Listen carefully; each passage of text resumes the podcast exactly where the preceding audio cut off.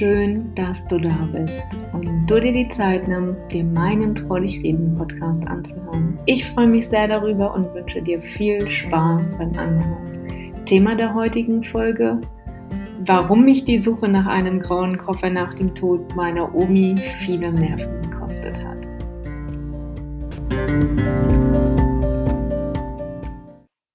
Wie ich berichtet habe, ist meine Omi viel zu plötzlich und unerwartet von uns gegangen. Darauf war keiner von uns gefasst und auch keineswegs vorbereitet. Für sie war es dann wohl wichtig und richtig, leise und ohne Qualen einzuschlafen. Mir kullerten die Tränen über mein Gesicht und ich fragte mich, ist sie nun wirklich eingeschlafen oder hat sich ihre Atmung erneut verändert? Warum ich mich das gefragt habe? Ihre Atmung war am Abend zuvor noch normal in meinen Augen, denn sie atmete tief in den Bauch. Im Verlauf des Abends veränderte sich diese Atmung immer mehr. Sie atmete vermehrt in den Brustbereich. In den frühen Morgenstunden war dies erneut verändert. Ich nahm wahr, dass meine Omi kurzatmiger wurde und sich die Atmung auf den Halsbereich konzentrierte. Und dann Ruhe. Ich scannte ihren ganzen Körper, um zu verstehen, was da gerade los war. Zeigte sie an irgendeiner Stelle eine Regung. Ich legte mein Ohr an ihren Mund, um mitzubekommen, wenn sie ausatmete. Da war nichts. Ich nahm ihren Arm, um zu schauen, ob ich einen Puls spürte. Wieder nichts. Ich begriff langsam, dass sie nun wirklich für immer eingeschlafen war. In dieser Situation war ich das allererste Mal alleine. Ich versuchte mich zu sammeln und zu ordnen, so gut es eben in so einer Situation möglich ist. Als meine Tante wieder an ihr iPad zurückkam, erzählte ich ihr, dass ihre liebe Mom die kurze Pause, in der wir uns einmal getrennt haben, nutzte, um einzuschlafen. Auch wenn wir wussten, dass dies eintreten würde, kam der Tod dann doch unerwartet und plötzlich. Ruhe füllte den Raum, Tränen kullerten, Schluchzen zog ein. Meine Tante, die Tochter meiner Omi auf der anderen Seite der Welt zu wissen und nicht bei ihrer geliebten Mom, schmerzte mich umso mehr. Sie konnte aufgrund von Covid-19 nicht vor Ort sein. Hast du eine Ahnung, was das für ein Schmerz sein muss? Sich nicht von der eigenen Mutti verabschieden zu können, nicht dabei gewesen zu sein? Diese Fragen schossen mir ad hoc in den Kopf und machten mich wahnsinnig. Das auszuhalten war für mich schwer, aber wie ging es meiner Tante damit? Ich war nur so verdammt froh, dass einmal in diesem Leben diese Internetverbindung aufrecht erhalten blieb und meine Tante so 24 Stunden die Möglichkeit hatte, digital dabei sein zu können. Ich möchte mir nicht ausmalen, was das geworden wäre, wenn das Digitale nicht funktioniert hätte. Ich zog mich kurz zurück, um den Rest der Familie zu kontaktieren und zu informieren. Morgens um sechs ist das kein leichtes, das kannst du mir glauben. Ich überbrachte somit die Nachricht an meinen Vater und an meine Schwester. Mir wurde heiß, meine Stimme bebte, mein Hals schnürte sich zu und ich brachte nur Wortfetzen hervor, weil ich zu schluchzen begann. Wir legten auf, denn jeder wusste in dem Moment, was passiert ist. Keine 15 Minuten später traf das Pflegeteam ein um wie gewöhnlich an diesen Tagen nach dem Rechten zu schauen. Wie jeden Morgen. Dass dieser Morgen aber ein anderer werden würde, hatte auch sie nicht erwartet. Auch sie war geschockt, denn dass es so schnell gehen würde, hat sie nicht vermutet. Schock stand ihr auf die Stirn geschrieben. Mit den jetzt beinahe elf Jahren ist aus dieser Zusammenarbeit Freundschaft geworden. Dass da Tränen kullern, ist, denke ich, für jeden verständlich. Ich begann das Fenster weit zu öffnen im Zimmer meiner Omi, damit die Seele auf Reisen gehen konnte und erinnerte mich noch gut daran, wie wichtig meiner Omi das Abdecken der Spiegel war. Also bat ich unsere Freundin um Hilfe, mit mir den großen Kleiderschrank abzuhängen, denn das Pflegebett, in dem meine Omi eingeschlafen war, stand vor eben diesem großen Spiegelschrank. Das mag für dich bescheuert klingen, aber mir war wichtig, dass der Spiegel abgehängt wurde, Alleine schon, weil meine Omi mir das über die Jahre beigebracht hatte und ich mich an die Wichtigkeit von ihr erinnerte. Dazu habe ich in einer vorangegangenen Podcast-Folge ausführlich gesprochen. Wenn dich das Thema interessiert, dann hör doch da einfach gerne rein. Irgendwie waren wir alle noch ganz fassungslos und irritiert. So schnell ist es am Ende dann gegangen. Nicht mal drei Tage hat's gedauert.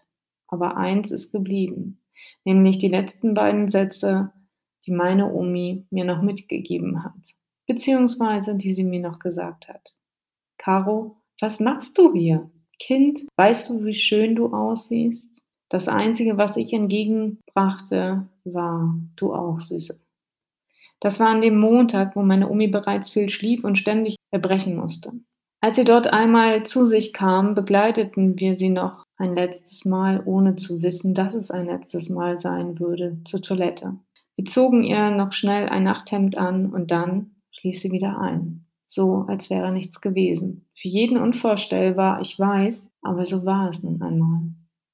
Der Morgen verging kaum, ich versuchte den Hausarzt zu erreichen, damit der Tod festgestellt werden konnte, denn vorher ist es auch dem Pflegeteam untersagt, denjenigen zu waschen und herzurichten. Es stand außer Frage, denn ich wollte ganz gerne wieder dabei sein, meine Omi herzurichten. Das mag für dich ein bisschen abstrus klingen, aber für mich war es nochmal so der letzte Weg. Und äh, ja, dazu erzähle ich vielleicht auch in einer anderen Folge gerne nochmal mehr.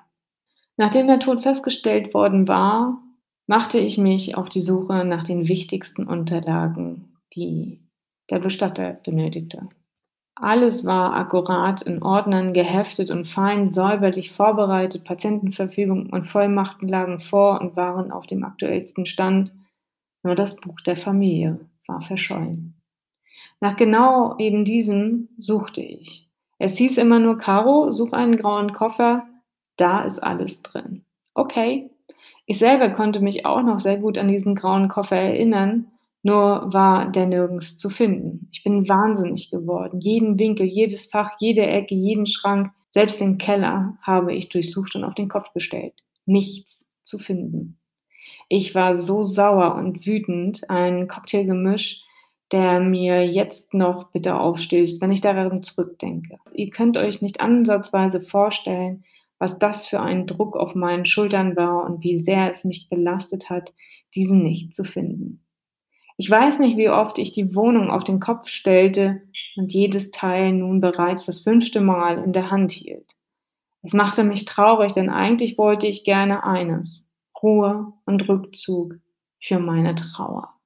Aber es war unglaublich wichtig, eben diesen Koffer zu finden, also gab ich nicht auf, da hier die fehlenden Dokumente drin war, die benötigt wurden. Irgendwann musste ich die Suche unterbrechen. Keine Spur, der Koffer war wie vom Erdboden verschlungen. Jeder Gedanke, der mir durch den Kopf ging, bestand aus diesem grauen Koffer. Wo war der verdammt nochmal? Warum hatte meine Omi diesen so gut versteckt? Was war da noch drin? Am folgenden Tag begann ich erneut die Suche nach diesem eben besagten Unikat fortzuführen. Wieder nichts bis meiner Schwester der Gedanke kam, auf dem Schrank im Schlafzimmer nachzusehen. Tja, was soll ich sagen? Da war er nun. Du kannst dir nicht vorstellen, wie sehr ich mich darüber gefreut habe. Er lag nun vor mir und innerlich stieg ein Feuerwerk gen Himmel. Endlich war er da, dann konnte es nun endlich weitergehen und ich konnte wieder meiner Trauer nachgehen. Oder doch nicht? Voller Vorfreude öffnete ich den Koffer, um festzustellen, dass in diesem Koffer was drin ist. Ja, Knöpfe, Geschenkpapier und Verpackungskisten. Wow, super. Das war also der besagte Koffer.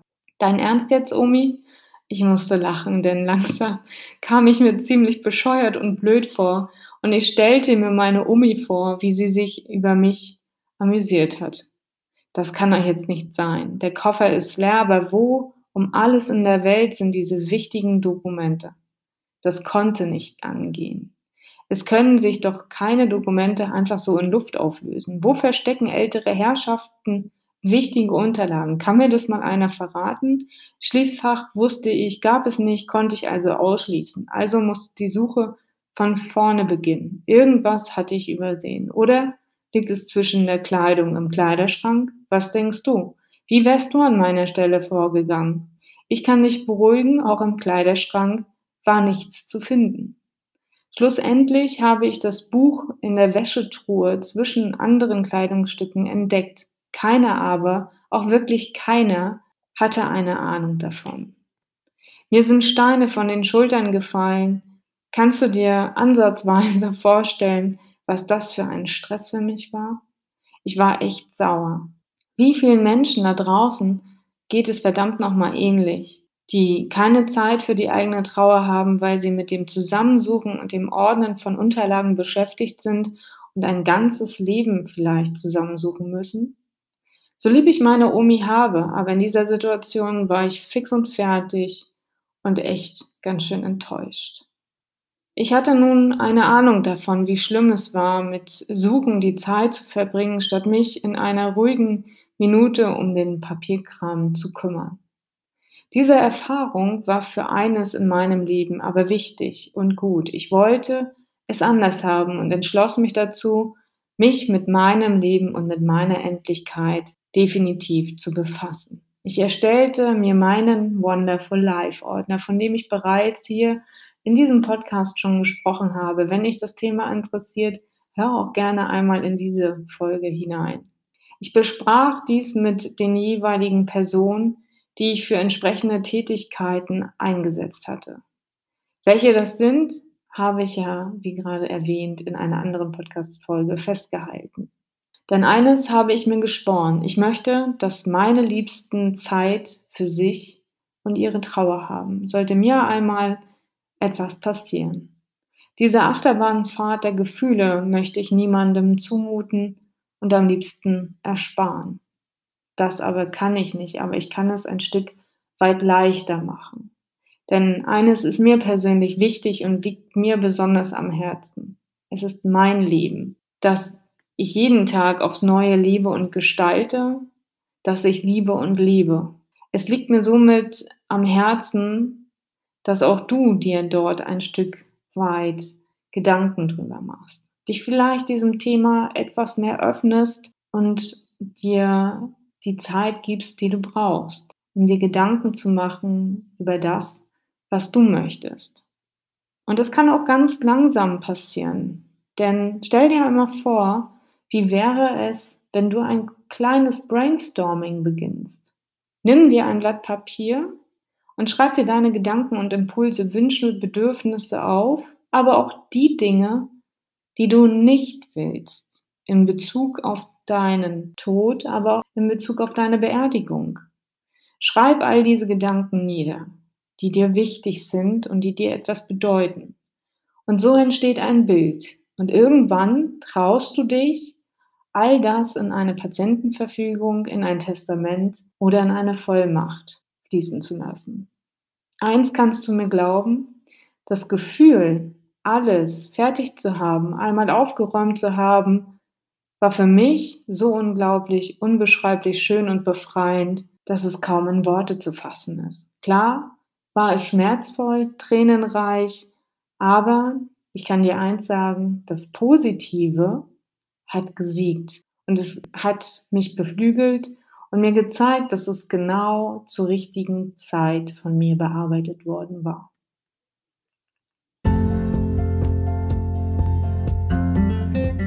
In diesem Sinne, meine Lieben, das war meine 37. Podcast-Folge. Hab eine schöne Zeit und bleib gesund. Bis dahin, deine Caroline.